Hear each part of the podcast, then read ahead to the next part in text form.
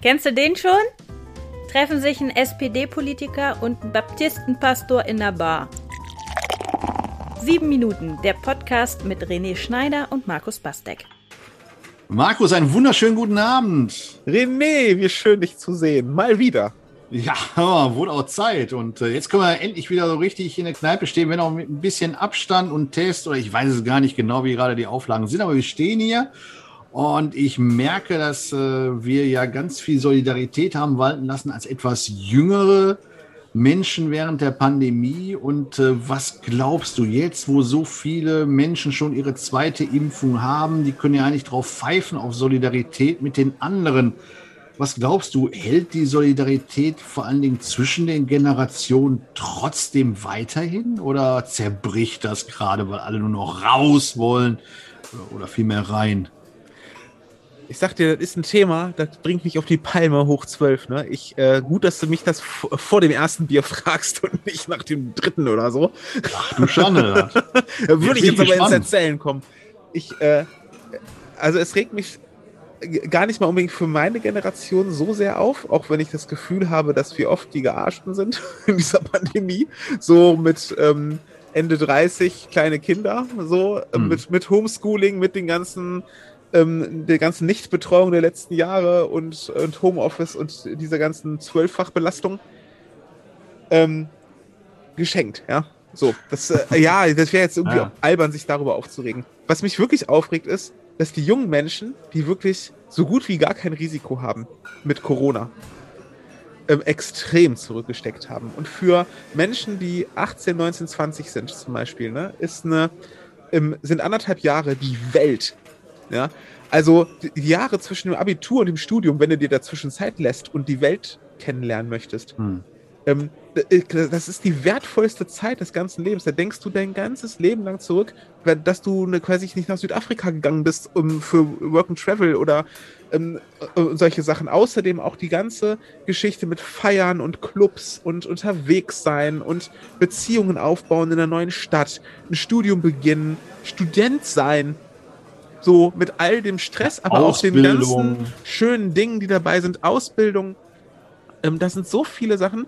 Und diese Generation, ich sag mal 15 bis 20, bis 15 bis 25-Jährige, die haben massiv im letzten Jahr auf sehr, sehr wichtige Lebenserfahrungen verzichtet. Und sie haben das nicht getan, weil sie bedroht waren, sondern sie haben das getan, weil andere bedroht waren.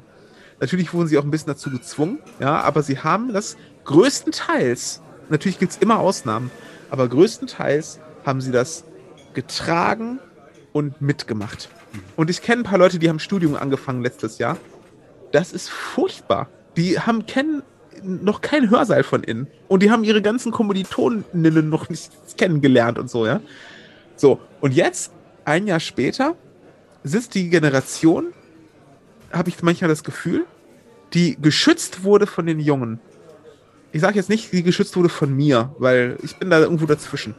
Aber die geschützt wurde von den Jungen und die sagen, ich bin jetzt zweimal geimpft, mach die Biergärten auf, ich will jetzt in Urlaub fahren, ich will dies, ich will, ich will das.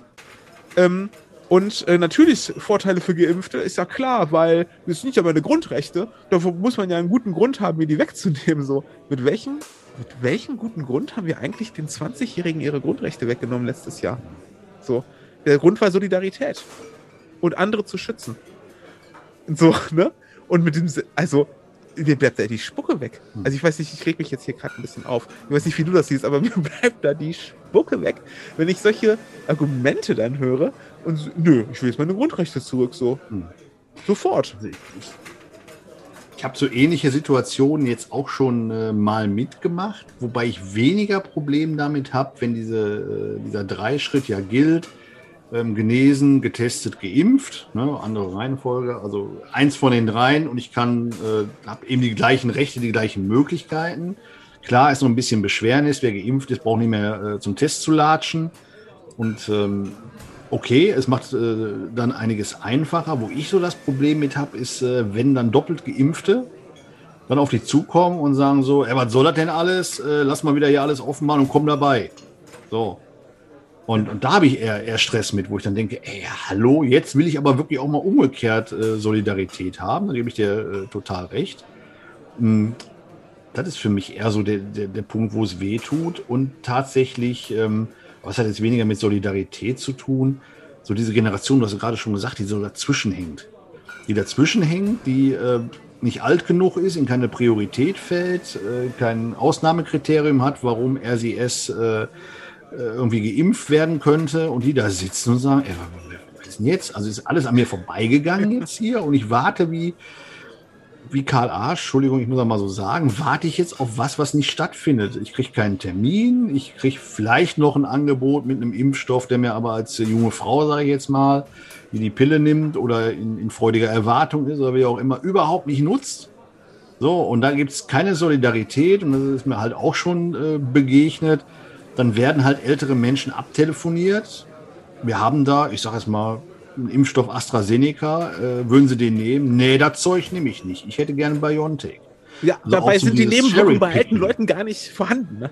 So, also diese Rosinenpickerei und dann jetzt nicht zu sagen, wisst ihr was, komm, ich nehme das, damit eben das, was von dem anderen da ist, eben denen gegeben wird, für die jetzt besser ist, weil es Tests eben ergeben haben. Also gibt es dann keine Solidarität, sondern da wird, aber das ist auch, glaube ich, äh, übergreifend über die Generationen, nach, nachdem wir vor einem halben, dreiviertel Jahr gesagt hätten, wir nehmen jede Chance wahr, irgendeinen Impfstoff zu bekommen, geht jetzt die Rosinenpickerei los über die Generation hinweg. Ich möchte aber nur das geilste Zeug haben.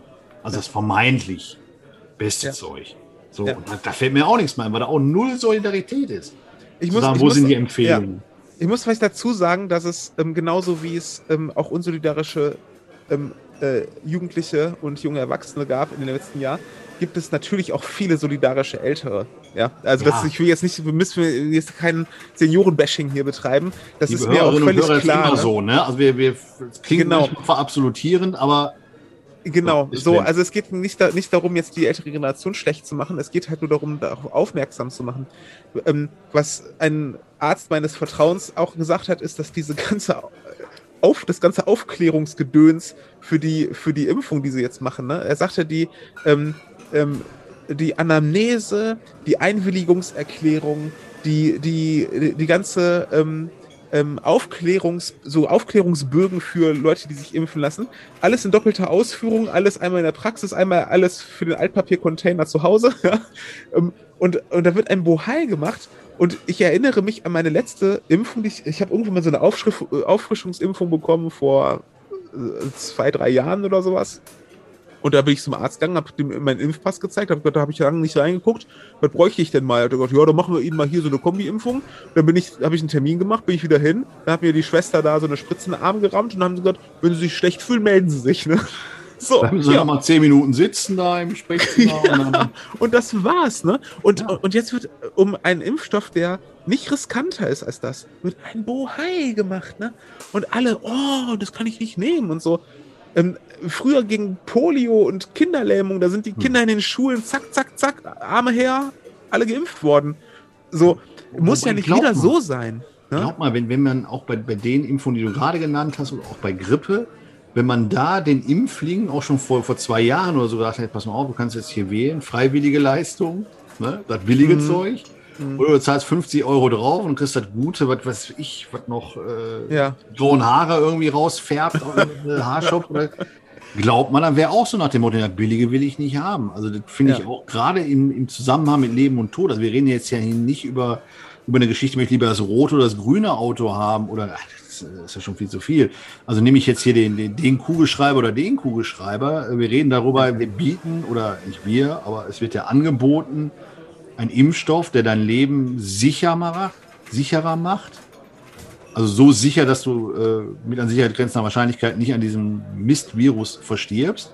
Und dann fange ich an zu kobern und fange an zu verhandeln und zu sagen, nee, aber kann ich lieber den haben. Weil, äh, und da kommen wir wieder auf die Generationenfrage. Die genau, mittlere Generation, ne, die steht da und, ähm, und jetzt wird die Priorisierung aufgehoben ähm, ähm, die, die Kinder sollen auch alle geimpft werden und, äh, und man wartet drei Monate auf seinen Impftermin, obwohl man sagt, komm, ramm mir was in den Arm, ich nehme alles. Ne? Ja.